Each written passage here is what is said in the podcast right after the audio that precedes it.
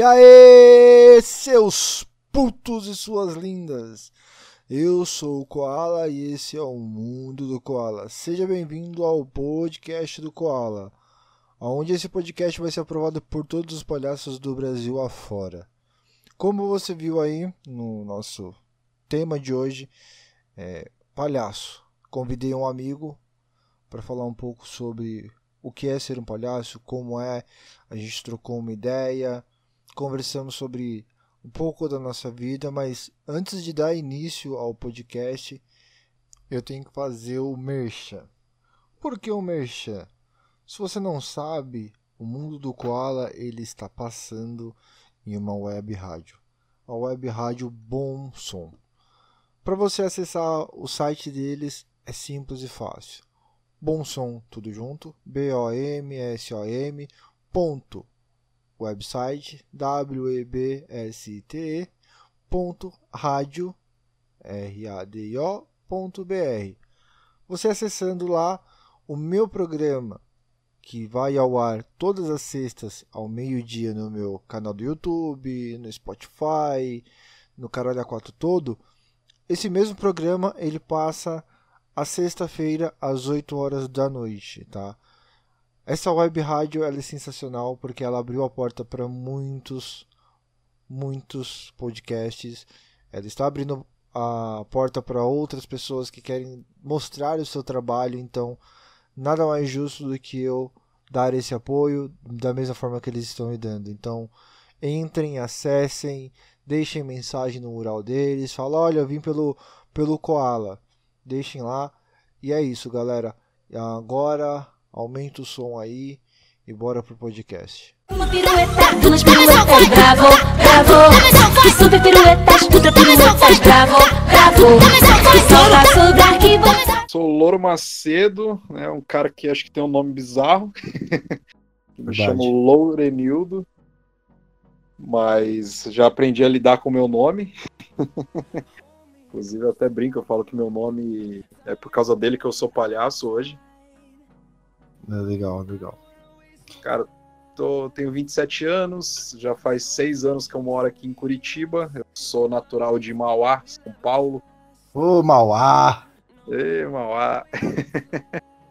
e aí eu me encontrei aqui em Curitiba e tô aí, né? Vivendo minha vida, conciliando um pouco do um trabalho mais formal, que seria a segurança do trabalho, junto do palhaço, né, que também é um trabalho e formal, né, que eu desenvolvo, mas ele acaba ficando um pouco ainda em segundo plano, apesar de estar tá bem mais atuante uns anos aí, mas ainda está em segundo plano. Certo, mano, da hora. Uma pergunta, cara. Essa acho que é uma pergunta que eu realmente eu quero te fazer de, de brother mesmo, tá ligado? Uhum. De onde que surgiu essa vontade de sair de Mauá, tá ligado? Eu sei que todo mundo tem vontade de sair de Mauá, mas, mano, do dia pra noite você sumiu. Você falou, vou embora. Fui, pegou suas coisas e sumiu. Da onde que surgiu isso, mano?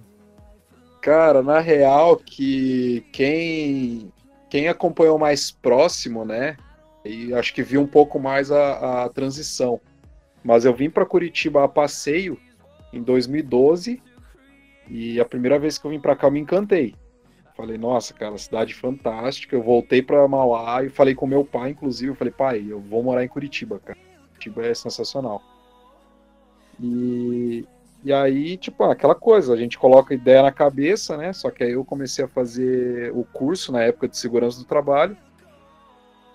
E surgiu a, a, a ideia de terminar o curso e vim para cá pelo menos formado, né, para já tentar alguma coisa na área. Mas, tipo, você foi sem nada, né, mano? Essa viagem foi aquela que você e o Darlison fizeram ou não? Foi uma que você fez solo? Não, eu fiz sozinho. O Darlison tá me enrolando até hoje pra vir pra cá, pra Curitiba. Ah, porque você e o Darlison, vocês têm umas histórias cabulosas, né, mano? Da é. vez... da... Isso a gente vai trocar ideia, da vez que vocês dormiram e foram roubados suas coisas, né? Cara, eu acho que foi só com o Darlison daí. Foi só com o Darlison mesmo, mano? Que eu ah, lembro, eu não... Ah, eu não... lembro se foi com você, com ele, eu sei que foram fazer algum showzinho, alguma coisa e acabaram perdendo a hora. E aí tava com umas coisas de malabares nas bolsas e quando acordou já não tinha mais. Cara, eu tenho, umas, eu tenho uma história parecida, né? E eu, eu peguei do Darius emprestado as, as claves de fogo, né? Porque Sim. eu tava indo viajar pra Ilha do Mel, que é inclusive aqui no Paraná. Sim. Só que, cara, foi uma viagem muito louca, velho. Deu tudo errado. Porque começou quando eu fui sair aí de Mauá, porque choveu horrores, uhum. aí alagou o ABC inteiro e eu não tinha trem para ir para rodoviária. Aí eu fiquei esperando quando o trem começou a rodar, tipo, era umas 11 horas, meu, o meu ônibus era meia-noite. Nossa. Aí, pô, pensa, 11 horas saí de Mauá para chegar até o Tietê, né? Cheguei lá no Tietê atrasado. E o ônibus, eu perdi o ônibus, né? Só que só tinha ônibus depois para o outro dia, 9 horas da manhã. Nossa. Aí eu falei, putz, e pior que não dava para voltar porque já não tinha mais trem, porque passou da meia-noite. aí, aí, eu fiquei preso no Tietê, né? Fiquei dormindo lá no Tietê. Aí às 9 horas eu consegui o ônibus para Curitiba. Aí quando eu cheguei em Curitiba, era para ter chegado umas 3 horas da tarde.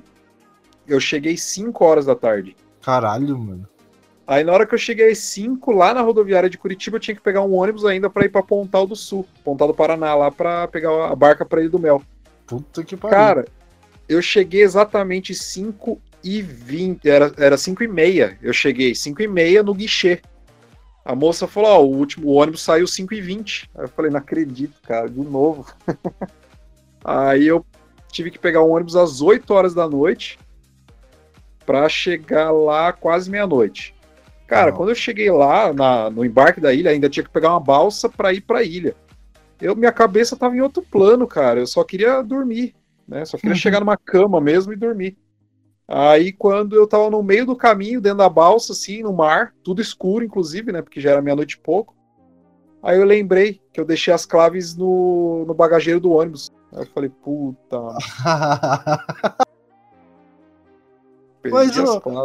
Né? Mas pra essa mudança que você fez pro, pro Paraná, você foi com alguma grana planejada? Você tinha alguma coisa planejada? Ou você simplesmente pegou suas roupas do corpo, mais uma roupa aí e falou, mano, foda-se, tô indo pra, pro Paraná? Como que foi? Então, cara, foi, foi bizarro porque assim, quando eu terminei o curso de segurança do trabalho, eu fiquei um. Eu já eu tava fazendo estágio na metalúrgica, e aí acabou o estágio, porque acabou o curso, obviamente. Aí eu fiquei um mês ali parado. E aí eu pensei, bom, vou trabalhar em qualquer coisa que me aparecer só para juntar a grana e me jogar para Curitiba, né? Hum. Só que aí o que aconteceu foi que eu consegui um emprego na área de segurança do trabalho. E eu era recém-formado. Hum. E aí eu, pô, foi um, um, trampo muito massa que eu comecei a dar aula pelo Senai, inclusive. Cara, não tinha nem registro de técnico ainda e dava aula. Por causa ah. da desenvoltura do palhaço, do conhecimento técnico. Sim, sim. Então os caras me, me acharam um bom instrutor. Aí eu falei, porra, tô dando aula pelo Senai, tô, tô ótimo, vou ficar aqui um tempo até adquirir mais experiência. Foi, foi nesse meio foi nesse meio tempo que você desenvolveu aquele projeto de malabares ou o projeto de malabares é antes disso? Não, ele é antes disso. Antes disso. Ele porque, é antes, eu, é. porque eu me, me recordo uma época que você até deu uma afastada porque tu tava sem tempo, né? Pra, por causa de trampo, Sim. essas correria. Aí eu achei que era por causa do, ceno, do que você tava dando aula. Não, foi um pouco antes, na real.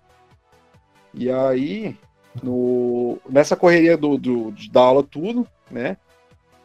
O Senai cortou o contrato com terceiros, porque eu era terceirizado, né, do Senai. A consultoria que eu trabalhava prestava serviço para o Senai. E aí o Senai começou a contratar só é, pessoas fixas. Aí, como né, eu estava há pouco tempo lá, não tinha registro ainda, tinha conseguido há pouco tempo, na verdade, daí caiu tipo uns 60% do serviço e me jogaram para a área comercial. Eu tinha que ficar vendendo o curso, né? Que não uhum. era uma coisa que eu gostasse tanto. Né? Uhum. Cara, eu comecei a disparar currículo disparei currículo para São Paulo e Curitiba, eu disparei currículo com endereço de Curitiba falando que eu morava aqui, sendo que eu nem morava. eu mandei currículo falando que eu era de Mauá, mas queria me mudar para Curitiba. Eu mandei currículo sem falar nada. Enfim, de tantos currículos que eu mandei, daí a Mag Saúde ela pegou meu currículo e só que é um, um dos currículos que ela pegou, acho que era que eu falava que era de São Paulo, porque ela falou: "Ah, mas você é de São Paulo, como é que a gente vai fazer entrevista?" Aí eu falei: "Ah, eu vou aí, não tem problema, sempre fui muito disposto, né?" Uhum. Aí isso foi numa quarta-feira. Aí marcamos a entrevista para sexta-feira. Aí peguei o ônibus quinta-noite, sexta-feira eu fui fazer a entrevista. Só que eu saí meio, tipo, com o pé atrás. Eu falei, puta, cara, acho que não vai rolar, sabe? não sei se vai dar boa. Aí voltei pra, pra, São- pra Mauá, né? Uhum. Aí quando foi na terça-feira, me ligaram do escritório, ah, é da Mag Saúde, a gente queria saber se você tem disponibilidade para começar na outra quarta. Caralho. Então por isso que foi muito rápido, que tipo, não deu um tempo de, de, de me despedir direito da galera, porque foi super rápido. Eu tive uma semana para juntar minhas coisas, achar uma casa em Curitiba e vim pra cá. Caralho, mano. Mas e nessa época que você tava solteiro, né? Ou você já tava namorando? Então, na real, que assim, eu tava com um namoro à distância, Uhum. né, que a guria, inclusive, era daqui de Curitiba. Ah. E qu- quando eu, eu vim pra cá em 2012, lá pro final do ano 2012, entre 2013, foi quando a gente se conheceu. Aí em Uhum. 2013, em janeiro, foi quando eu pedi ela em namoro. Então, basicamente, um ano inteiro ali de 2013 a gente ficou namorando, né? Sim. e é, à distância e foi onde eu fui conhecendo ainda mais Curitiba. Só que eu deixei claro, muito claro para ela, para mim mesmo e para todos, que eu não estava me mudando por causa dela. Sim. Muita gente ainda acha que não, cara, foi para Curitiba por causa da guria. E tanto que eu, eu, eu eu friso bastante isso porque deu três semanas que eu tava morando aqui, eu terminei o namoro, cara. Isso. Acho que ela não te aguentou, mano. Será? Acho não, que acho que o a, namoro. a pegada era a distância, velho. Então, o namoro à distância tava fluindo. Aí chegou o louro ali presencial, aí não rolou, né? Acho que ela falou, É. é isso não. Não, é Não. engraçado que eu ainda falo que é o meu relacionamento que durou mais, acredita? Caralho, mano. Relacionamento que durou mais. É, eu, eu me mudei, né, um tempo. Passei um tempo no Paraná também. Só que o Uhum. meu eu fui com a cara e a coragem, né, mano? Eu mudei, eu morei um tempo aí em Maringá. Não sei se você Aham. conhece. Sim, conheço, Nortão do Paraná. Nossa senhora, ali, o lugarzinho bom, é bom. Mas olha, aqui o que acontece lá, não sei. Você mora em que lugar do, do Paraná? Você tá em Curitiba mesmo, né? Curitiba, capital, aham. Ah, então é um pouco diferente, porque lá no interior, cara, tu vê as meninas de 16, 15 anos já com um moleque de um ano e com outro na barriga, mano. Isso aí pra, pra eles é normal isso daí. Lá no, no lá foi onde eu aprendi a gostar de funk, cara. Você acredita? Eu Porque- imagino. Porque lá, como é interior, ou você escuta sertanejo raiz, aquele modão de arrastar o chifre no chão, Aham, ou é os pancadão, mas. Ah, mano, na moral, vai pros pancadão. claro. E eu fui pra morar com, com um primo lá, cara. Mas foi. É uma cidade, assim, eu tenho muita vontade de voltar. Não só pro, pro Maringá, mas tanto pra, pro Paraná, porque o, custo de vida é bom, a, a cidade é boa. Né? Agora eu não posso mais falar que a mulherada é muito bonita. Eu posso falar, mas provavelmente daqui a pouco você vai ouvir um tapa, porque minha esposa tá aqui do meu lado, né? E, mas, cara, Paraná é, é outro nível, cara. Eu acho que o Sul em si é outro nível, né? Ah, tem, tem as vantagens e desvantagens, né? Que nem eu falo que o Curitiba é uma cidade muito bonita, uma cidade mais organizada. A gente que, pô, é de Mauá sente uma diferença muito grande, né? Porque Mauá é uma zona. Terra sem lei, né? Terra sem lei, exatamente. Só que, compensação, a gente estava bem próximo de São Paulo, e São Paulo é uma, uma cidade, cara, que não para, uma cidade que tem de tudo. né? Isso é Uma cidade que, cara, a gente saía, eu lembro que a gente saía, ia para uns rolês, umas baladas, cara, a gente voltava, tinha lugar para comer, tinha, dava para se manter no rolê eternamente. Aqui não, cara, aqui dá tipo três horas da manhã, se você sair da balada, velho, você tem que ir para casa mexer na dispensa para achar alguma coisa para comer, velho. E olha lá, porque quando você mora sozinho é foda, né? Não, com certeza, o jeito é dormir que passa fome. Eu- ou toma água, né? Porque água enche a barriga. Exatamente. É foda. Mas assim, aí você foi pro, pro Paraná, você foi primeiro para trampar com a questão de segurança do trabalho, mas você já tinha uma coletividade com a galera daí por causa do Malabares, né? Você Cara, já... ou não? Já. Foi... Eu, já, mas entre aspas, porque assim, na real que eu, eu tive um projeto, que você até mencionou, né? Eu tive um encontro de malabares aí em Mauá. Sim. E o encontro de malabares, ele ficou ali entre um ano que ele ficou muito firme, aí o segundo ano que deu uma, uma instabilizada, uhum. aí morreu, né? Depois do encontro, o Murilo, um amigo meu, até queria retornar ao encontro, só que eu já estava morando aqui, né? Sim. Aí eu voltei aí para Mauá, a gente fez uma inauguração, mas não vingou, porque realmente tem que ter muita disciplina para você manter o projeto. Né? Sim, isso é verdade. E assim, o projeto, na, na, minha visão, ele girava em torno de você, do, do Darlison e tinha, acho que é Lucas. O Taioba.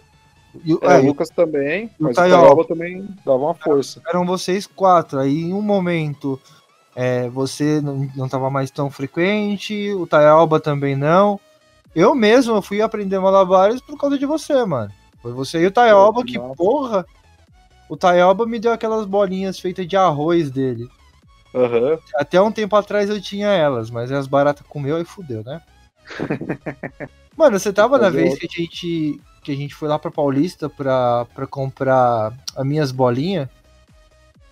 Putz, cara, não lembro. tava. Acho que o Darlison, eu lembro que foi o Darlison, acho que ele tava é, junto. Então, foi eu o lembro que vocês contaram a história, mas eu não tava junto. É, não, essa daí foi foda, porque meu GPS levou de tudo pro lugar errado. Era só a gente ter seguido reta, reta paulista e virado ali na Brigadeiro, mano. Sim, é que era na JR Malabares. Exato, mano. Tipo, então o projeto de Malabares, acho que ele acabou perdendo força aqui, né? Com, com você, tipo, ter saído ido morar fora, Toyoba seguido com os projetos dele, aí junto já puxou o Dada, né? Porque na época eles estavam com a com a loja, não é? Acho que foi um pouco, eu não lembro direito a cronologia. Aquela loja de camiseta de vintage. Sim, é, eu acho que foi isso mesmo. Foi nessa época, então acabou perdendo, mano. E acho, acho que Mauá é carente pra caralho desse tipo de coisa, mano. Cara, a gente batalhou, porque assim, foi um projeto que, pô, na época eu tava com 17 anos quando eu escrevi o projeto e apresentei pra Secretaria de Esporte e Lazer, né? Sim. Então, tipo, pô, um moleque de 17 anos chegando lá e falando, ô, consegue eu... dar subsídio para fazer um projeto massa? Galera não dá muita credibilidade, né? Sim. E a gente também não queria envolver política no meio. Sim. Aí isso... o que rolou foi que, cara, basicamente foi assim, ó, um projeto que ele foi totalmente na cara e na coragem uhum. é, de o que, o, que o, o, poder público fez foi só ceder o lugar. Né? A Secretaria de Esporte e Lazer chegou e falou: ó, tem a Praça Paineira, sábado de manhã. Você quer fazer lá? Eu falei: ah, perfeito. Na real, que eu queria movimentar a cena jovem à noite, né? na sexta-noite principalmente. Uhum. Mas aí tem a questão de segurança, a questão de tipo, a praça era fechada, eles não queriam abrir. Eu falei, não, então vamos fazer sábado de manhã. E aí o público-alvo muda, né? Em vez de ser uma cena jovem, vira uma cena família. Sim. Tanto que a gente recebia muitas crianças lá, né, por causa do Malabares. Sim. E aí, até essa própria cena proporcionou para vocês a estarem dividindo o palco com o teatro mágico, né? Não, com certeza. Então, tipo, os é. moleques de Mauá caras ali conseguiram, tipo, mano, tá dividindo o palco com os caras do Teatro Mágico, que na época era uma referência pra gente, né? Sim, e é engraçado isso, porque, que nem eu até comentando esses dias atrás, o Matheus Bonassa, né, que é o, o palhaço toicinho, né, do Teatro Mágico, uhum. na época eu, eu olhava ele assim com admiração, falava, meu, o cara é palhaço do Teatro Mágico. E hoje é brother de Malabares. Né? A gente vai na convenção, de repente o cara tá lá. Você vai na Paulista, o cara tipo tá tem uma, o Matias, um amigo nosso daqui de Curitiba, que troca troca malabares, troca ideia com ele ali. Então acabou que o, o as referências que nós tínhamos uh, viram amigos, né? Viram um coletivo só. Então isso é muito massa, cara. Tanto que quando eu vim para Curitiba, é, a primeira, o primeiro contato com amigos que eu tive foi a galera do Malabares, porque a galera da arte é muito mais aberta, né? Então, isso é verdade, isso daí. É. e assim, é uma coisa que eu sinto falta, tanto aqui em Mauá, quanto na própria Paulista, cara. Tipo, a uhum. cena a cena era muito grande. Eu trabalhei basicamente quase três anos ali na, na Brigadeiro, na Brigadeiro com a Paulista, e era eu saía saía do trampo seis e meia, sete horas. Cara, eu não, eu não queria ir embora para casa porque tinha de tudo um pouco, mano. Tinha desde é, banda de rock, a galera fazendo vendendo arte, os caras fazendo malabares, mano. Paulista era muito foda. Aí agora essa porra não tem nada. Se tem um outro artista de rua, ele corre o risco seriamente, tipo, das poli dos policiais pegar os caras e levar embora e não voltar mais, tá ligado? Eu acho que o, é. o cenário, pelo, pelo menos aqui, aqui em São Paulo é o que eu vejo. Não sei como que é em Curitiba. Se o cenário de artístico ele é mais, mais aberto, mais abrangente ou não. É a mesma pegada aqui de São Paulo. Olha, cara, assim, ele tenta ser, né? Mas o, a gente teve uns problemas atrás com questão da, da, fiscalização ficar em cima ali dos artistas. Aí teve protesto, teve a galera que quer discutir essas políticas públicas do artista de rua, né? Então, assim, é, é muito difícil por uma questão é, muito maior que a questão cultural. Uhum. Tipo assim, a questão cultural que eu digo que, ah, você tá na Paulista, por exemplo, você vai lá e aprecia a arte. Né? Você fala, pô, que bacana, o cara tá tocando aqui. Mas acho que nem todos eles têm o discernimento de entender aquilo como uma profissão. Entende? Eles admiram, mas tipo não reconhecem como uma profissão. Então o Brasil ele é muito escasso. Isso daqui, eu, por experiência daí de São Paulo, agora morando aqui em Curitiba, é, vendo em até outros lugares também, o Brasil é escasso nessa valorização do artista. É uma frase que eu gosto muito de utilizar, que eu concordo muito, é que o brasileiro ele não gosta de artista, ele gosta de famoso. Sim, isso é verdade, porque, mano, vamos, vou trazer de novo a questão do projeto. É, você chegou a divulgar para muita gente, mano, que nem, querendo ou não, você, o Darlison, Tayoba, eram tudo pessoas, figurinhas carimbadas, porque você, você e o Dadá por causa da, da guardinha e por causa dos encontros de jovens. Que aí, aí o Tayoba, tipo, nem se fala, né? O Tayoba também por causa do encontro de jovens. Eu vejo, mano, tanto de galera que vocês chegou a, a chamar pra ir lá prestigiar somente, tipo, mano, eu não precisava desembolsar nada. Se quisesse Sim. desembolsar era pra comprar a camiseta, mas era da pessoa, vocês não levam porra nenhuma em cima. E, mano, no começo tinha o que? Acho que 10 pessoas. Nem isso, acho que tinha às vezes. Mais ou menos, é, é, variava muito, né? Mas, que nem você falou, o, o, o, principal mesmo era nós quatro. Aí, então, geralmente, nos sábados, a gente, umas 10 pessoas conseguia. Porque, é, mano, é foda. Tipo, a galera. É que nem. Eu vou, vou falar, citar até mesmo meu próprio podcast, depois você pode até mesmo falar sobre os seus projetos, que tem muito disso. É, você divulga pra galera e a galera tá pouco se fudendo, tá ligado? Tipo, que nem você até teve uma notoriedade um pouco maior, porque, cara, é, é que nem eu, eu falei para você, eu fiquei de boca aberta, eu não, não me manifestei publicamente, né? Eu preferi no seu, no seu particular falar o quão foda foi você ter ido lá no Ratinho, mano. Pra mim, eu acho que esse foi, foi o ápice para mim. Não foi à toa que, assim, eu não fiz igual as outras pessoas que, quando você postou a questão do vídeo, foram lá babar seu ovo, tá ligado? E muitas das pessoas que estavam ali eram pessoas que eram consideradas, são consideradas amigos, só que, mano, quando você tava com um projeto aqui, não moveram uma palha, tá ligado? E até foi por isso que eu não, não quis é, me manifestar publicamente ali no, naquele post. Por isso que eu preferi ir lá no seu particular, falar um pouquinho com você e falar, mano, quanto foi foda e o quanto eu fico contente de ter participado um pouco dessa sua história, né?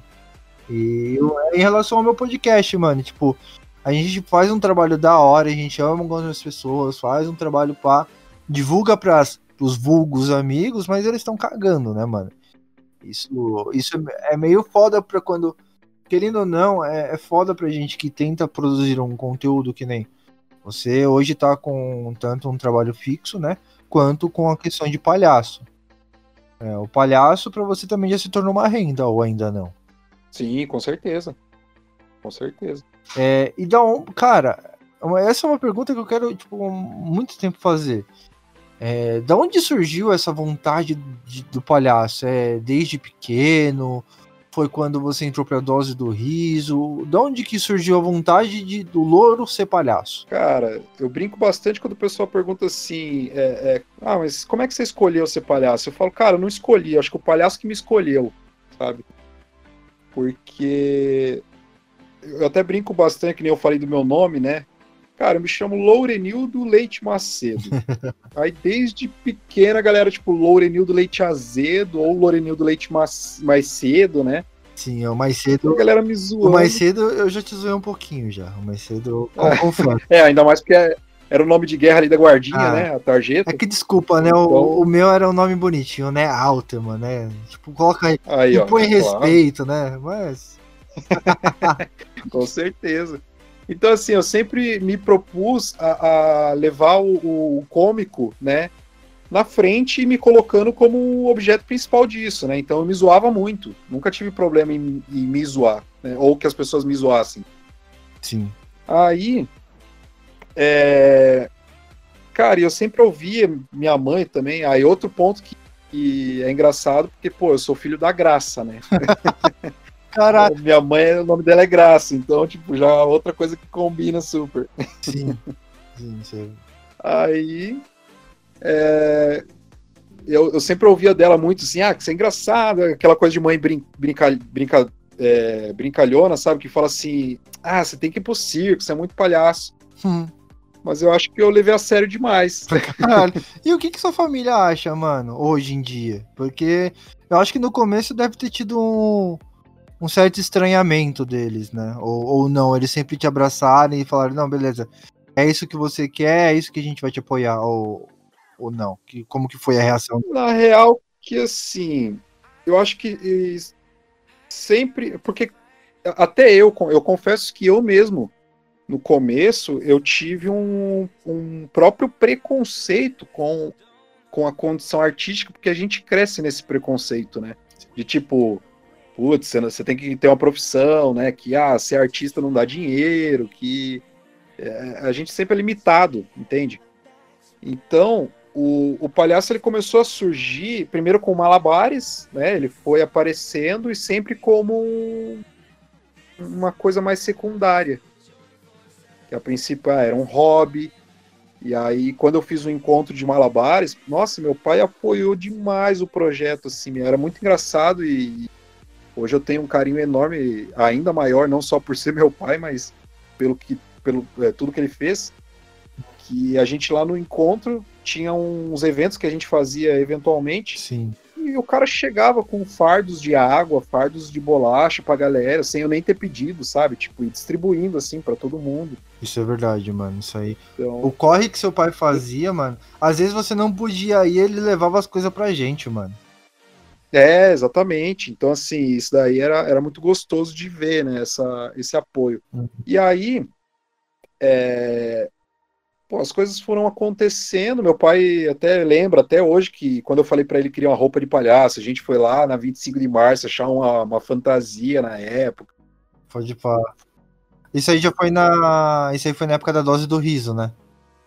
Isso, cara. Ali eu tava com meus 16 anos, mais ou menos, 16 para 17, é, 16 anos que era a idade mínima para entrar na dose. Pode pá, porque foi lá que a gente voltou é. a se falar, mano. Isso, exatamente. Então, assim, eu lembro que, tanto que eu digo que eu tenho ali, eu nunca sei ao certo quanto tempo que eu tenho de palhaço, mas eu digo ali que é aproximadamente uns 10 anos, porque já faz 10 anos que eu tô nessa, nessa caminhada aí, né? Sim. E profissionalmente mesmo, assim, que eu abracei a ideia e falei, não, eu sou palhaço e as coisas começaram a acontecer faz três ou quatro anos assim, mas mais intensamente três anos, né? Três anos. Que aí foi quando você foi, chegou pro Ratinho. Teve mais alguma outra participação em televisão ou foi essa única que foi do Ratinho? Não, só do Ratinho mesmo. E, e como que foi chegar no Ratinho, cara? Como que. Cara, no Ratinho foi, foi muito engraçado porque tem a. Eu tenho uma amiga de infância, daí de Mauá, que ela é produtora do quadro, né? Desse quadro que era o 10 ou 1000. Hum. E aí eu fui pra. Tava em Mauá, passeando, com a minha irmã, aí ela me viu, falou, pô, aí ela lembrou, ela falou, ah, você não faz umas coisas de, de circo, de palhaço? Eu falei, faço. Ela falou, pô, me manda teu material. Aí eu mandei uns vídeos para ela, né? E aí, pô, a galera super curtiu, né? Tanto que eles queriam que eu fosse em uma data, só que eu já tinha um evento marcado. Eu falei, ah, não vou desmarcar pra ir no Ratinho. É Ratinho, tipo, reconheço, mas é, eu acho que primeiro eu tenho a ética profissional, né? Que eu já tinha marcado esse rolê há muito tempo atrás, que era um, um trabalho bem importante de palhaço aqui em Curitiba. Daí, numa outra oportunidade, eu acabei indo para lá. Sim. E, e aí foi por conta desse, desse, dessa casualidade que aconteceu de uma amiga de infância ser a produtora e lembrar de mim ali e levar para lá. Caralho, mano. É pra você ver como, quando as coisas é para acontecer, né, cara? É, uhum. Acontece. Eu, eu, acredito muito na questão do universo, mano. O universo ele conspira. No, no, ah, com certeza. Você, mano, você tá morando no Paraná, de repente você vem fazer uma visita aqui em Mauá, de repente a mina te tromba e acontece. De... Pois é, né? Depois desse bagulho do ratinho, mano. É, esse você acha que foi o seu ponto máximo que você teve até o momento que você chegou maior? Ou você tem algum outro, outro momento que você fala que foi um grande reconhecimento para você? Cara, sendo bem sincero, assim, não desdenhando, obviamente, porque, pô, né, é, foi um espaço bem importante ali para mim. Uhum. Mas eu confesso que eu nem assisti o, eu nem assisti o Ratinho, cara. Eu tive que ver alguns vídeos na internet para entender o que, que, eu ia fazer lá, né? e, é sério, sem zoeira. Então, assim, eu digo que o Ratinho, ah, o ponto positivo dele foi o seguinte: é, a nível nacional, eu tive, que nem eu, pô, eu tenho primos que moram no Pernambuco, cara. Meu primo de lá do Pernambuco, ele conseguiu me assistir, né? Assistir um, um número meu ao vivo. Então, isso para mim foi muito gratificante. Eu, eu consegui reunir a quantidade de pessoas que, que se propuseram a me assistir ali ao vivo, né? Uhum. E, e a galera, tipo, que torceu ali, que tava junto, pô, foi bem bacana. Mas eu confesso que, pessoalmente falando, o meu ponto máximo foi aqui em Curitiba, num evento que eu fiz, né? Tem o, o Palhaço Alípio aqui, ele é um palhaço de muito tempo de Curitiba, ele é, é super renomado aqui na cidade, super referência. E ele me convidou para fazer o encerramento de, de, uma, de um clube né, daqui de Curitiba. Então, assim, para mim foi muito, muito gratificante, porque o elenco que ele chamou, ele estava organizando, inclusive, esse, esse encerramento, esse evento, né? O elenco que ele chamou, cara, era um elenco fantástico, assim, ó. Só tinha artista que eu considero o máximo, assim. Tinha os Los Circulos, que, que são de Campinas, a galera muito incrível dos Malabares. Tinha o Thiago, que faz Roda Cir. É, aí a, a Marralo também, que é uma escola de circo daqui, ia fazer parte foi um evento muito grande e eu fiquei muito gratificante, muito, muito feliz assim, porque, pô, você, praticamente há três anos que eu, que, eu, que, eu, que eu investi de fato no palhaço e em tão pouco tempo o cara já me reconhecer e me convidar para trabalhar com ele, sabe? Sim, da hora. Esse para você então não foi nem a questão de reconhecimento nacional, foi reconhecimento pessoal. Você acha? Isso, cara, exatamente. Não, isso realmente é, é gratificante, né, cara? Você vê que é... todo aquele esforço que você vem fazendo é, chegou a algum ponto, né? Sim, com certeza. Então... Porque assim, no Ratinho, cara, o, o Ratinho eu, eu, só era mais um que ia participar dentro do quadro, né? uhum. né? Tipo, nenhum jurado ali me, me conhece se, se quer, acho que vai lembrar de mim. É. né? Mas o, o, trabalhar com a Lípio aqui foi muito bacana porque foi justamente isso. Então, pô, eu tô trilhando um, um, caminho aqui, investindo no palhaço, tentando ser um artista cada vez melhor. E aí tem N artistas daqui de Curitiba, tem palhaços de muito tempo daqui de Curitiba. E receber esse convite dele foi, foi algo muito gratificante para mim, cara. Da hora, da hora. E assim, para você, você acha que dá gente dá para sobreviver com a questão de do cover artístico aí ou é algo surreal? Cara, dá. Dá pra dar. Assim, eu brinco bastante em relação a isso, né? Que eu digo que eu, eu também gosto da, da segurança do trabalho, porque ela me proporciona coisas que pessoalmente é, é um prazer. Por exemplo, dar, dar treinamento, ensinar outras pessoas. Isso para mim é algo fantástico. E você faz de forma de, de palhaço, né, mano? Também. Isso, isso, aí eu acho, mano, achei incrível, Também. incrível, mano. Eu acompanho. Eu consigo agregar os dois. Eu acompanho o seu, o seu, seu Insta, às vezes no seu Facebook, você posta os bagulho, eu falo, mano, esse maluco é retardado. Ele tá dentro de uma empresa grande, vestido de palhaço e aplicando as, as, a, as leis, né? Vamos dizer assim, né? Sim. As sim. normas, né? As normas. E a galera, eu acho que assim, fica até mais leve, mano. Porque. Fica, com certeza. A, a empresa que você trabalha é uma empresa do quê? Onde... Cara, é, é, a, MAG, a MAG Saúde é uma consultoria de segurança do trabalho. Ah. Então a gente presta consultoria para outras empresas, né?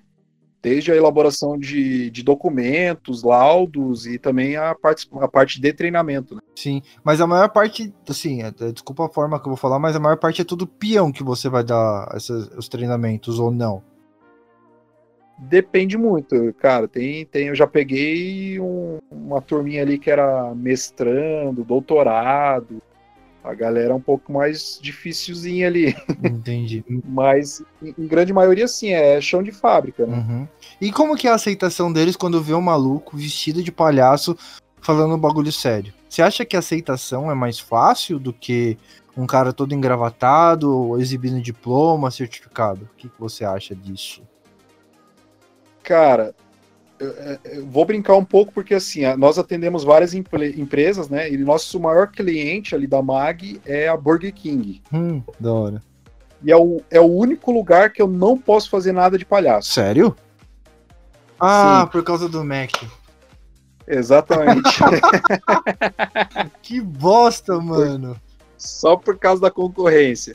Mas assim, nas demais empresas é, é muito curioso porque isso não só pelo fato de eu, de eu fazer essa palestra é, lúdica, né? Sim. Mas fora das empresas, no dia a dia mesmo, o, o palhaço ele tem muito essa função, essa ferramenta, em que você coloca o nariz, parece que abre um portal, né, ali para você e você tem uma, uma liberdade que normal você não tem.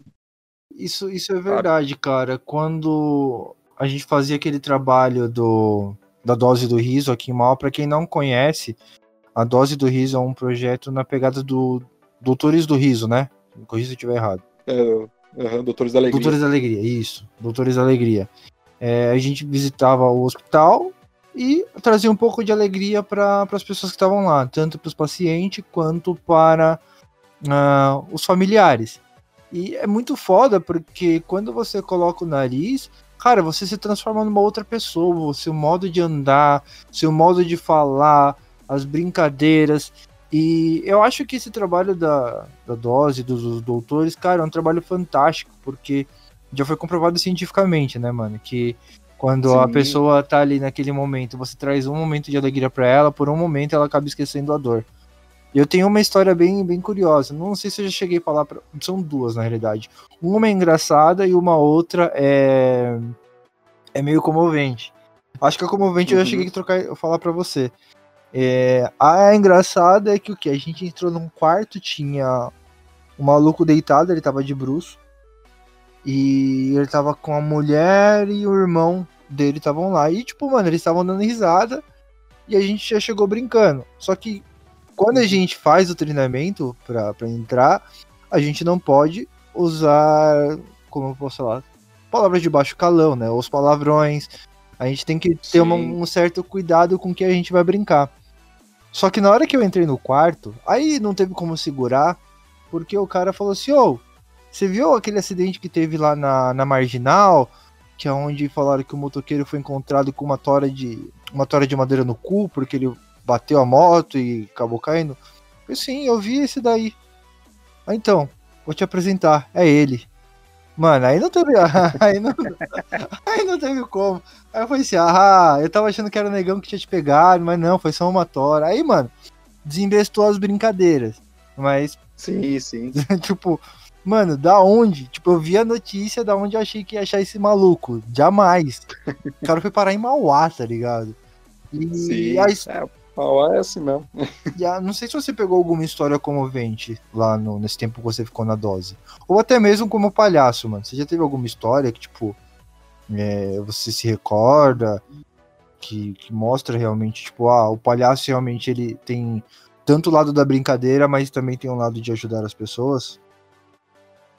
Ah, cara, tem quando a gente faz a, a parte, toda a parte de, de, de humanização, né? Uhum. Então, assim, é, é, cara, é muito forte quando a gente vai em orfanato, quando a gente vai em hospital, é, quando a gente vai na, na periferia, a gente percebe bastante isso. E teve teve uma situação que aconteceu que ela não foi especificamente eu de palhaço, mas a situação em si, ela fez a gente refletir muito, né? Uhum. Porque a gente tava com um projeto aqui, inclusive o Alipa tinha um projeto do de um festival de palhaçaria. E todos os espetáculos desse, desse festival era ao chapéu. Então você pagava o quanto você quisesse. O ingresso era consciente. Sim. E aí o Alan, que é um dos caras que trabalha comigo, né, do grupo, uhum. ele na academia, ele comentou para a moça que faz a limpeza da academia. Ele falou, se eu não me engano, o nome dela era é, Alessandra. Ele falou: oh, Alessandra, a gente vai apresentar lá no Teatro Regina Vogue, né? É, no domingo. Pô, vai lá.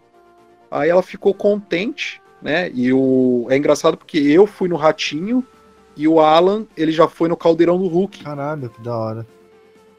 E uh, ela sempre comenta da, da gente para os filhos e mostra alguns vídeos, né? E, e é engraçado porque os filhos dela, eles, para eles, nós éramos mega famosos, né? Era, foi muito engraçado isso, de ver como que a criança enxerga a gente, né? Sim. Só que é o que aconteceu, cara. É, ela, como ela é de um bairro bem periférico daqui de Curitiba, né, uma região mais distante, e o, o, o shopping estação que fica lá, o Teatro do Regina Vogue, é mais central, ela não sabia que o Regina Vogue ficava dentro do, do shopping estação. Hum. E acho que o Alan foi um erro de comunicação. O Alan falou que era dentro do shopping, ela foi para o shopping total, que é um shopping tipo, mais, mais periférico, digamos assim, uhum. né? E acabou que ela meio com vergonha de perguntar para algum segurança ali, né, onde que ia rolar a apresentação. E acabou que perdeu. Não, não conseguiram assistir. Sim. Aí quando, quando o Alan foi lá na segunda-feira na academia, ela contou, ela falou, poxa, eu achei que era no shopping total. Aí ela falou, eu nunca fui no shopping estação, eu nem sabia que eu ir pra lá. Então, assim, essa frase dela de não saber que podia entrar mexeu bastante com a gente, de pensar, poxa, a, a, até que ponto que a arte ela não se expande, não se expande para a periferia, sabe? Ela fica mais centralizada. Sim. E o pior de tudo, cara, que ela estava guardando o, o, o vale transporte para usar no domingo pagando o, o ônibus, né, para os filhos, uhum. para todos conseguirem ir. Então, assim, ela perdeu passagem de ônibus, né, que ela iria trabalhar normalmente, perdeu a apresentação e não conseguiu assistir. Caralho. Aí a gente, a gente ficou muito comovido com isso, cara, e aí a gente decidiu, falou, cara, a gente vai lá na casa dela e vai fazer uma apresentação exclusiva para as crianças. Puta, que top, mano. Então, já estava tudo certo da gente ir, a gente programou o final de semana certinho para chegar lá, deu a pandemia. Caralho. Não, mas pode, pode pá que isso daí, mano, depois que acabar essa porcaria do coronavírus que tá no momento, eu tenho certeza, mano, que, que vocês vão lá e vão fazer a alegria dessa molecada. Não, com certeza, com certeza, já tá programado. É engraçado que a gente tem um, um vídeo do nosso. Inclusive foi da mesma apresentação que a gente fez, né, no, no Teatro Regina Vogue. Uhum. E aí a, a, forma que teve de, de, é, de, criar uma aproximação ali com as crianças foi a gente mandar esse vídeo para ela Uhum. e ela passar para as crianças assistirem, né? Inclusive na quarentena foi até um, um dos programas ali, eles assistirem esse vídeo nosso. E ela mandava o- os vídeos da reação das crianças, né? Então, pra gente foi um baita de um presente, cara. Porra, é. Já a minha história que eu tive na, na dose do riso é um bagulho que. Até de lembrar já dá aquela embarganhada na voz. Eu já. Aham. É, eu sempre tive né, duas coisas que eu não curtia muito na dose do riso, que era primeiro que era na, ir na UTI, porque eu Uhum. perdi uma pessoa na UTI, então eu sempre tive esse receio, mas eu acabei, graças à dose do riso, eu acabei conseguindo entrar, acabei fazendo um trabalho. É, e aí a outra era ir na ala infantil, mano, porque você vê Sim. criança zoada ali, tipo, internada é foda. Pra mim, mexe pra caralho pra mim. E, aí, a gente. Não lembro quem que eram os palhaços que estavam comigo. A gente entrou na sala, tinha um moleque na cama. Ele devia ter por volta de uns 10, 11 anos. E tinha uma mulher do lado dele, tentando dar comida e nada. E aí eu Uhum. comecei a brincar, interagir. E aí eu cheguei perto desse moleque e falei assim: Meu, se você não comer essa comida, eu vou comer. Porque naquela época da guarda, daquela época do palhaço eu era desnutrido, né, mano? Eu era magro, parecia que eu fumava umas pedras de crack ali suave, né? Então eu falava, mano, eu vou comer porque eu preciso ficar forte. E aí, tipo, ele foi comendo aos pouquinhos tal, a gente ficou um bom tempo, a gente cantou, brincou. E aí ele começou a falar o meu nome de palhaço. A pessoa que estava com ele, o, o olho dela brilhou. E, tipo, ela me chamou pra fora do quarto. E aí, onde veio a, a pedrada pra mim, né? Que ela Uhum. falou que o Mike ele tava internado na UTI já tinha um tempo. Por causa que ele tava brincando, soltando pipa. Ele foi querer pegar o pipa no, no, no fio, bateu o ferro. E aí ficou internado. Uhum. Porque dava pra ver que ele tava com umas queimaduras, sabe? E Sim, fazia acho que dois ou três dias que ele tinha saído da UTI, ele não tava comendo quase nada e não falava. Então a Uhum. gente ter ido ali proporcionou um pouco de alegria tanto pra ele quanto pra própria família e ajudou ele. Então, tipo, mano, é foda. Tem, tem diversas histórias. O, o próprio palhaço, Sim, o idealizador, o, o Caco, né? Ele conta Sim, pra sim. gente pra caralho e sinto falta pra porra, tá ligado? É, o, o Alan, que é do, do grupo, ele antes de entrar para o para onde antes da gente montar nosso nossa companhia, ele veio de 10 anos de experiência com os risologistas, né, que eram os doutores do riso, faziam um trabalho aqui no Paraná.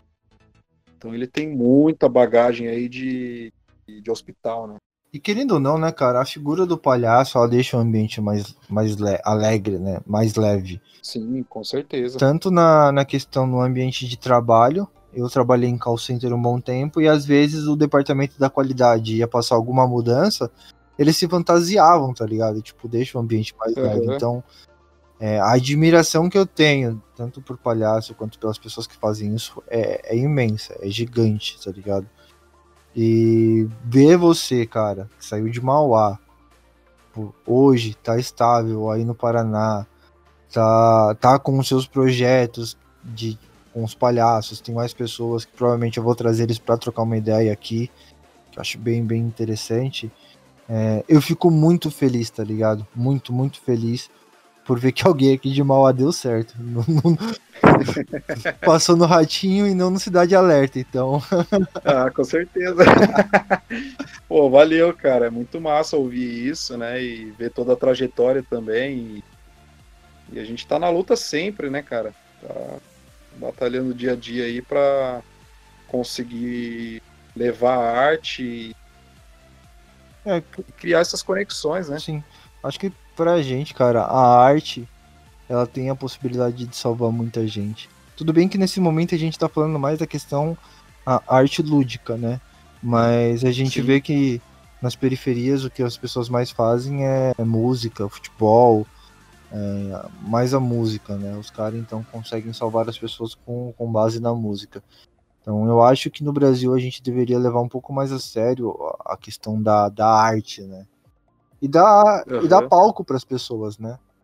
Olha, Total. É, o, o que o, o- as pessoas têm que entender para tentar mudar um pouco essa cultura Primeiro é não, não criar uma hierarquização da arte. Tipo, você pensar assim, uma arte é melhor do que a outra. Uhum. Não existe isso. Toda arte ela é muito válida, né? E que nem a, tipo, na periferia você tem mais a presença do funk. Cara, reconheço o funk como uma expressão artística, o hip hop Sim. como uma expressão artística.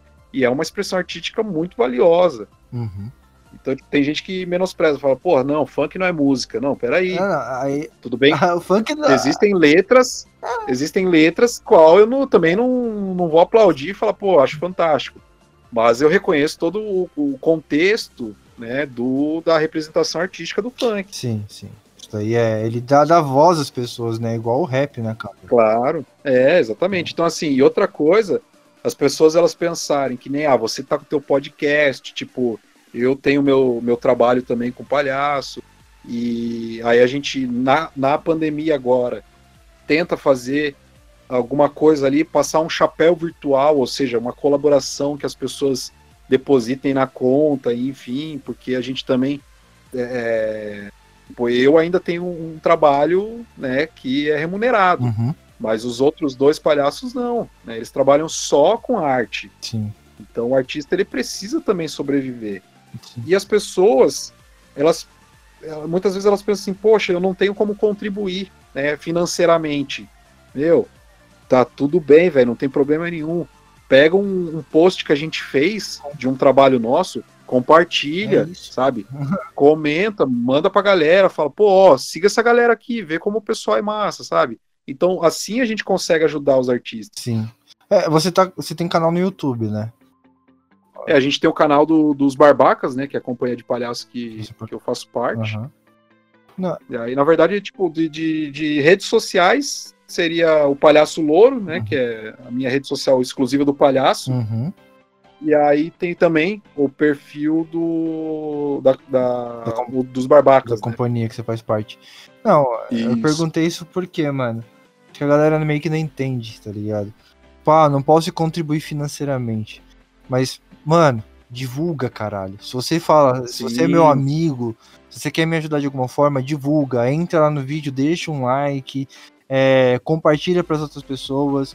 Fala, olha, tenho orgulho de falar. Esse aqui é meu amigo, ele é palhaço. Porque, mano, o, o, mal sabem eles que nem. Eu espero que algumas pessoas, alguns amigos nossos, ouçam esse podcast para saber o, um pouco da sua trajetória. Que não foi do dia para noite que você decidiu sair de Mauá, que você conseguiu alcançar uma visibilidade como palhaço. Porque eu acho que se eu for aí para Curitiba no, e perguntar algum, um pouco para alguma galera, eu acho que vai ter um outro que vai te conhecer, saber quem que é. Porque você tá com certeza. Você tem um cenário forte aí. Então, a galera uh, tem que entender que o trabalho artístico que você vem desenvolvendo não foi de um dia pra noite. Mano, que nem você disse mesmo, são quase 10 anos aí. Exatamente. São 10 anos em busca de um sonho. Porque eu acho que. E ralando. Pra caralho. É, e é o, o, curioso também é quem vê de fora pensa assim, pô, ser palhaço é muito fácil. É nada, mano. Você é louco. Mas maluco, velho, que eu fiz de curso, de tipo, estudar, ver referência, a gente tentar aplicar isso na prática, né? É, eu, acho que o ápice do meu número hoje é usar o monociclo girafa. É porque eu lá no Ratinho eu usei só o monociclo pequeno, né? Uhum. Mas eu tenho um monociclo de 1,80m de altura e tocar sanfona no, no monociclo girafa. Caralho. Que curso você chegou a fazer? Cara, eu fiz dois cursos em São Paulo, em Campinas, né? Que a gente tem dois grandes mestres da palhaçaria, que é o Ezio Magalhães, que ele tem um barracão. Sim, já ouvi tem também o Ricardo Pussetti, que é do Lume Teatro. Uhum. Então, assim, são duas referências enormes, né, de curso intensivão, assim, uma semana inteira, que você fica mergulhado na, no palhaço, né? Sim. E, e aí eu fiz várias oficinas aqui por Curitiba também, né? É, em São Paulo também, e aí tem algumas que é em convenção de, de malabares que a gente vai, convenção de circo, que sempre tem uma oficina ou outra de palhaço. Então, basicamente é, é esse mergulho que a gente tem, né? Entendi. E assim, hoje, para uma pessoa se tornar um palhaço, o que você acha que ela precisa ter, cara? Um nariz. o, nariz não, é fácil. É, não, a real é que não, não precisa nem do nariz, porque hoje, engra, engraçado isso, a gente também tá, como barbacas, né, como a companhia, a gente tá meio que se desvinculando um pouco do nariz também.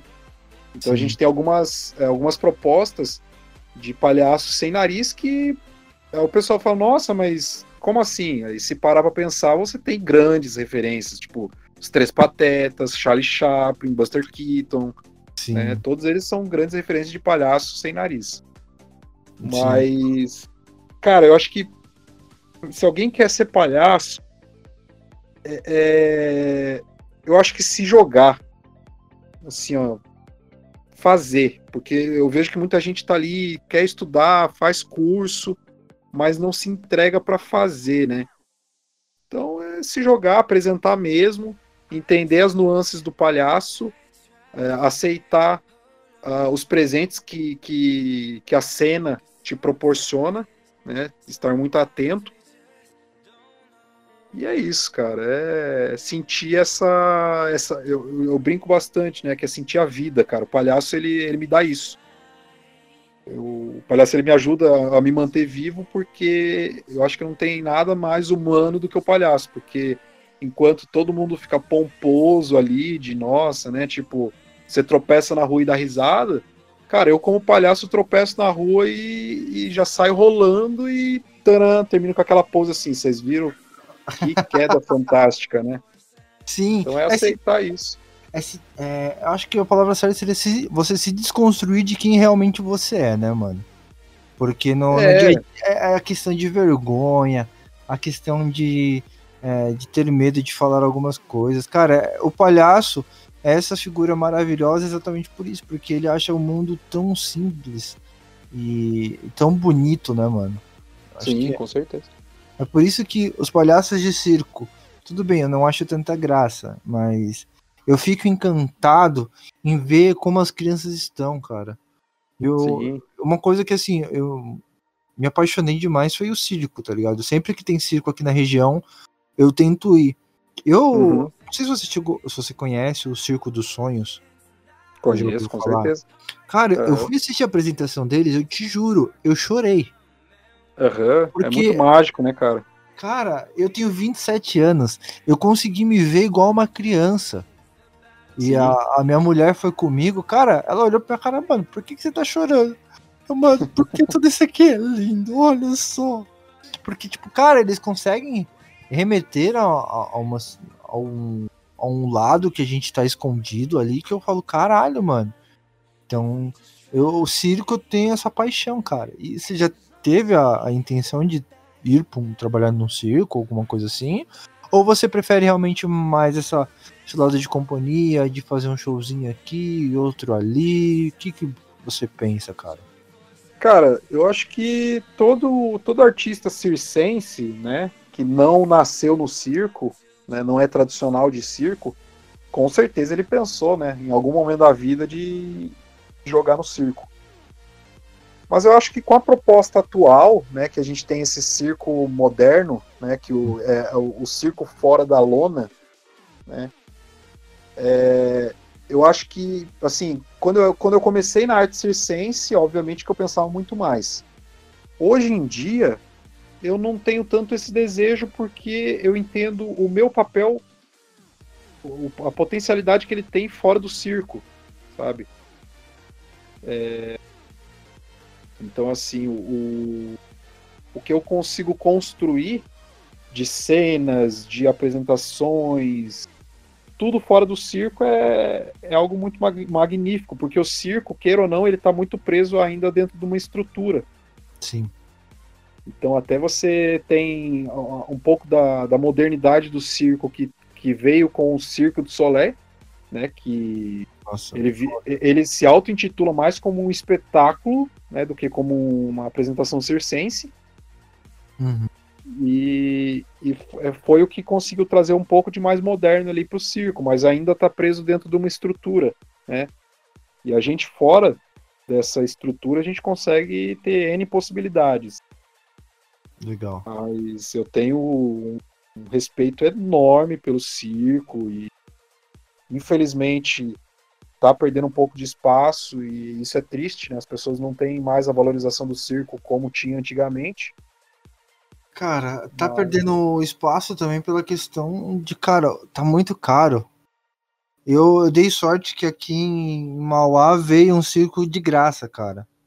Uhum. Veio que ele não cobrava nada. Tipo, se, se quisesse só entrar para assistir o show, os caras não cobravam. Mas se você quisesse comer, aí sim. Sim, então, sim, claro. Cara, achei fantástico isso, porque que nem tanto eu quanto você, a gente trabalha. Se a gente quer ir no circo, cara, a gente vai separar uma graninha pra gente ir lá ver. Claro, Mas e as pessoas que não têm, cara, condição? Porra, quantas e quantas crianças não querem ver, querem ir pro circo simplesmente só pra ver o palhaço, cara? Sim. Tem muitas, então é, acho que o que falta mais é esse incentivo à arte. Eu vou, Com certeza. Vou, vou bater nessa tecla que é o que mais falta hoje. E não é à toa que a gente vê pessoas migrando para o YouTube, para outras plataformas para apresentar o trabalho delas, igual vocês agora nessa pandemia, né? Que é o que vocês estão Sim. fazendo. E cara, acho que é isso. Não sei se você quer falar mais alguma coisa sobre palhaço, para dar uma uma luz, um caminho para essas pessoas que tinham interesse tanto como palhaço quanto com a parte de malabares. Isso aqui é um, um momento que eu deixo para você tanto dar essa dica, esse conselho para essas pessoas, quanto para divulgar uhum. os trabalhos, onde as pessoas te acham, é, como, como que elas podem ajudar vocês. Esse é o seu momento, garoto. Brilha. Cara, Ah, primeiramente eu quero agradecer muito aí, né, o convite e essa prosa boa aí que a gente teve. E pra galera que tá aí no Malabares, no Palhaço, ou qualquer outro tipo de arte, cara, eu só digo uma coisa, seja persistente, acredite no potencial da arte. Porque ela tem um potencial de mudar a vida, tem, não só de mudar a vida, quanto dar a vida. E sério, sem arte a gente não consegue viver. Então, acreditar muito e e tá assim aberto às propostas que, que a vida tem. É, que nem eu falei, é um baita privilégio ser artista, que há uma conexão muito muito gostosa com outros artistas. Então, de repente, sei lá, eu vejo alguém fazendo malabares, eu chego lá e falo, pô, eu faço malabares também, sou palhaço, e pronto. Né? Não preciso de mais nada para criar um vínculo de amizade. Sim. Muito gostoso. E, é, bom, divulgando um pouquinho do meu trabalho, eu tenho a, a, página do, do Facebook, né, e no Instagram também, que é o Palhaço Louro. É, lá eu publico aí um pouco do, dos meus trabalhos. E eu tenho também da companhia a qual eu faço parte, que é Os Barbacas. Então é eu, Alan e o Elder, nós três formamos a companhia Os Barbacas. E no Instagram tá Barbacas Oficial. E lá no, no Facebook Os Barbacas, a gente tem uma página também no YouTube. E a, recentemente, um trabalho bem bacana que a gente está fazendo é a série de Coronavídeos. Sim, a gente cara. Pega eu tava algumas dicas. é, a gente pega dicas do, do, de segurança e saúde, né? Dicas do, do corona, né? Uhum, do e a gente é, e a gente apresenta isso de uma maneira cômica para as pessoas Sim. entenderem, né? De uma maneira mais fácil. Então são vídeos curtos ali, não passa de um minuto. E, e aí a gente consegue é, é, trazer essa, levar essa informação com a maneira mais cômica. Sim, sim, isso aí realmente. Eu, mano, eu rachei o bico com o da máscara. Caralho. É, a gente pira um pouco aí. Não, mas assim que é da hora. É, mas fica tranquilo que, ó, pra você que tá ouvindo a gente, tanto no Spotify quanto no YouTube, onde você estiver ouvindo a gente, na descrição vai estar as redes sociais do Louro, dos Barbacas, uh, minhas redes sociais. E quem sabe numa próxima você não volte para falar mais e tentar ser um papo mais descontraído, não tão sério assim. Opa, porque, não, com certeza, né? É. porque a gente sabe que nenhum dos dois tem. A gente tem um parafusinho a menos na cabeça, então. Bem isso. Fico à disposição, cara. Quando quiser, te papei aí de, um, de umas histórias engraçadas que aqui também não falta. Pode pá, É isso aí. Obrigado por ter participado aqui comigo. E esse foi mais um podcast do, do Mundo do, do Koala. E falou! Ei, calma, calma, calma. Não vai embora ainda não. Vai embora não, não acabou ainda. Tem um recadinho para te dar. É, você que tá me ouvindo aí no YouTube, não se esquece de se inscrever no canal. Dá o seu like, deixa um comentário aí sugerindo um tema ou uma pessoa que você queira que eu traga aqui para trocar uma ideia comigo. Se você está seguindo meu no Spotify, segue lá a gente no Spotify. É, tem um Anchor, tem minha página no Facebook, que é Mundo do Koala. Tem o Instagram, que é o WTF Koala. Então acompanha lá a gente para ter uma interação melhor. Futuramente vai ter um grupo no Telegram para avisar quando sai o podcast do Koala, para fazer enquete. Então faz isso aí. Isso aí me dá uma moral, isso incentiva o meu trabalho. E não esquece também de escutar o meu podcast. Se você não escutou ele ainda, dá uma moralzinha lá, entra no site da, da Web Rádio. Os caras são gente boa pra caramba, tem música pra todo quanto é gosto, tem outros programas, então é isso aí, agora sim. Beijo na bunda.